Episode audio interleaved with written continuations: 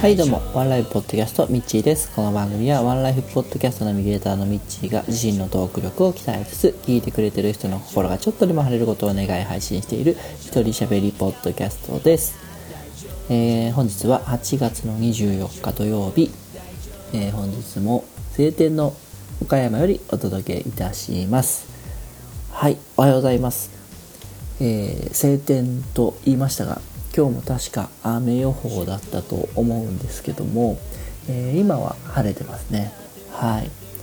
最近なんか雨の日だったり曇りの日だったりが多いですね。うん。なんかその分か知らないですけど朝晩はちょっと暑さも落ち着いて今日なんかもクーラーなしで全然涼しいなという感じで、えーただいま収録しておりますが、えーまあ、暑さが緩いだ分なんか体がちょっとだるかったり重かったりするのかなというような感じもしなくはないですが。はい、えーここ1週間なんですけども、えー私の方結構忙しく予定が詰まっていたんですが、えーちょっとねそのせいもああの体がだるかったり重かったりを感じたりしたんでちょっとですねゆるペースを緩めてですねえー、自分でセーブしながらあ1週間過ごしてきましたその中で、えー、まあ、ポッドキャストワンライフポッドキャストの収録もしたんですけども、えー、今日配信になります、え明日がちょっと予定があるので、え今日配信になるんですけども、えワンライフポッドキャスト、え先週1週間お休みをいただいたんで、え2週間ぶりの配信になります。え3回ですね。第203回ワンライフポッドキャストゲストはですね、えー、ラジオパーソナリティをあ違うラジオ局のディレクターをされている、えー、大賀祐樹さんですね。はい。あのとってもラジオ愛がすごい方で、えー、非常に面白い収録になりました。大賀さんの方もあの面白いっすねとかって言ってめちゃめちゃノリノリで話してくださったんですけどもラジオ局ってどんな仕事してんのかなとか、えーどういうそのディレクターのお仕事とかあのちょっと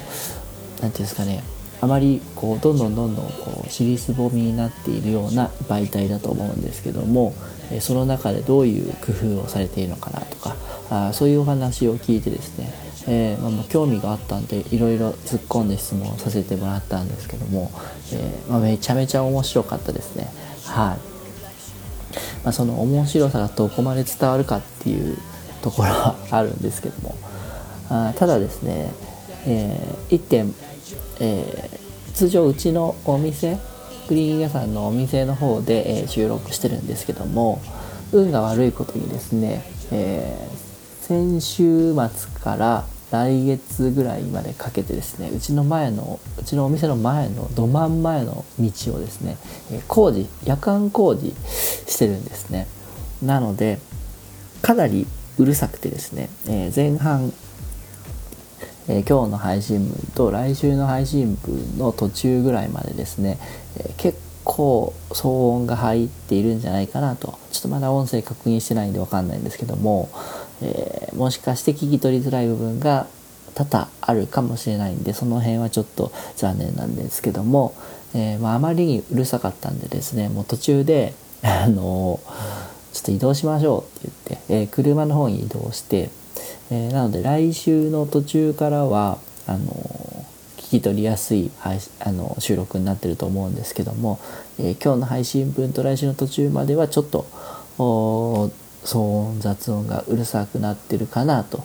いうふうに思います、えーその点はご容赦いただけたらなというふうに思います。はい。で、えーまあ、最近忙しくいいのをセーブしながらと言ってたんですけども、えーまあ、明日の予定もそれなんですけども今ですね私しみ抜きスクールというですね、えーまああのうちクリーニング屋さんなんで、えーそのクリーニング屋さんでちょっとこう染み抜き部分を強化していこうという思いがありまして。で、まあ、全国的にも有名な方染み抜きの先生がいらっしゃるんですけどもその先生のもとですね岡山で、え、5ヶ月間月1で5ヶ月間5回にわたって、え、スクール形式で、えー、学ばせていただくという会があってそれに6月から参加しています。で明日はですねその第3項になるんですけども、えー、これがですねめちゃめちゃ勉強になるんですよ。あの、まあ、シミ抜きって言っても、まあ、シミって言ってもあの単なるシミまあ素人というか一般の人には見分けがつかないと思うんですけども簡単に落ちるものと、えー、そうでないもの漂白しないといけないもの、えー、もしくはもう生地がボロボロになって触っちゃいけないものとかいろいろこう段階があるんですね、えー、その辺をですね、え事細かく学んでそれに対しての対処法とか、えこういう薬品を使ったらこういう反応が出るよとか、えそういう部分をですね、え一から教えていただいているところでございましてですね、えー、まあ、私クリーニング屋さんになって10年10年に経つ10年かもう11年目に入ろうかという、ところなんですけどもあのそういった基礎の部分って全然知らなかったんですよ。まあ、というのもクリーニング屋さんってもう結構歴史は古くてうん多分100年ぐらいにはなるんです日本にクリーニング屋さんが入ってきて、えー、その中で結構昔はやっぱり職人職で、えー、見て覚えろとかあ盗めとかそういったことで、えー、受け継がれてきた技術なのであのもう感覚値的なところが結構すごいんですよね。あの本当にこれくらいとか、えー、ちょっとちょっとつけてやるんだとかあのもうそういうね、えー、全然数量化されてないような、え、ことが受け継がれてきてでうちの父親なんかもそういう体質で。ただまあ僕はやっぱ親子なんでなかなか父親とのこう距離感っていうのは難しいところがあって父親から盗むとか父親から聞いて覚えるとか、えー、そういうことがほとんどなくてですね、えー、まあ、師匠が香川県の方にいらっしゃるんですけどもその師匠のもとで3ヶ月間働いてきた中でいろいろ教えてもらったところっていうのを生かしながら今は仕事をしてるんですけども、